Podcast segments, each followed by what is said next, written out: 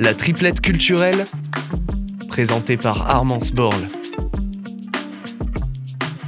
Bonjour à tous et à toutes, c'est Armance et j'ai trois nouvelles recommandations culturelles à Strasbourg et dans ses alentours à vous proposer pour animer cette semaine de transition entre les mois de janvier et de février. Ça faisait longtemps qu'on n'avait pas parlé lecture dans la triplette, alors je me suis dit que cette semaine, j'allais commencer par vous parler du cycle de rencontres lecture-causerie organisé par l'association strasbourgeoise Chemin du Dedans.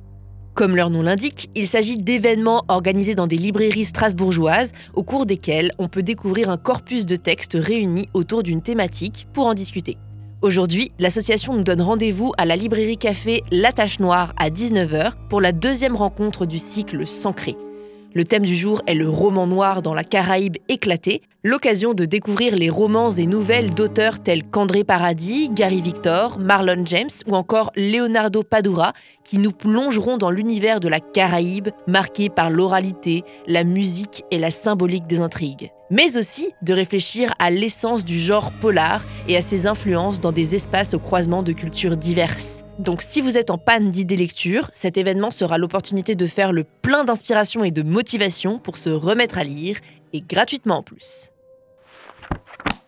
Pour le deuxième événement, on referme nos livres mais on conserve l'inspiration que l'on en a tirée avec les nouvelles expositions du Musée d'art moderne et contemporain de Strasbourg et du Musée Tommy Ungerer qui s'associent pour le projet Surrealis, voué à rendre compte de la réception de l'œuvre de Lewis Carroll ainsi que de sa diffusion en France et dans toute l'Europe. L'avantage de cette recommandation, c'est qu'elle cache deux événements en un, puisque chaque musée propose une exposition autour de la thématique. D'un côté, le musée d'art moderne et contemporain aborde dans l'exposition Lewis Carroll et les surréalistes les figures d'Alice et les représentations de la femme dans l'univers surréaliste, ainsi que diverses thématiques émanant de l'univers du roman carolien, comme la question des changements d'échelle, des liens texte-image, de la connivence des mondes animal et humain, mais aussi du jeu. Tout cela au travers d'une centaine d'œuvres, peintures, photographies, dessins, estampes, mais aussi collages ou éditions couvrant la période allant de 1919 jusqu'à la fin des années 1960, mis en scène d'une façon qui se veut originale et surprenante.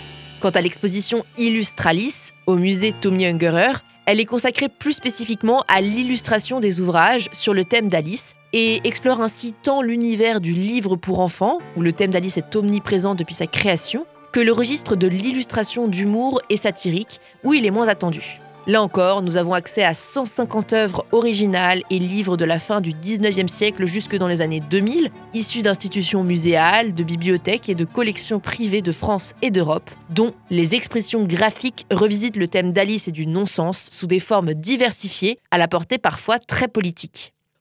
Sacré programme qui me donne personnellement très envie de me replonger dans la décadence poétique d'Alice au pays des merveilles, aussi bien au musée que chez moi, à travers le livre ou les films qui en ont été tirés. Et la bonne nouvelle, c'est que ces expositions sont disponibles tous les jours jusqu'au 26 février, ce qui nous laisse le temps de les visiter en plusieurs fois et en toute tranquillité.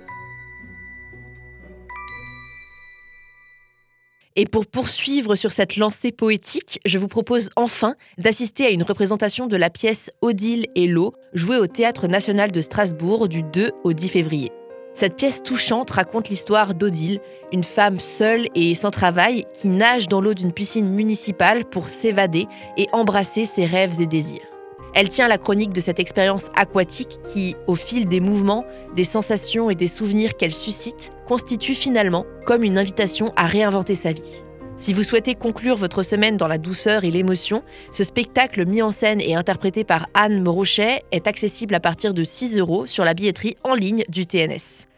Sur ce, il est déjà temps pour moi de clore cet agenda culturel. J'espère qu'il vous a inspiré et je vous retrouve la semaine prochaine, même jour, même heure, pour une nouvelle triplette culturelle.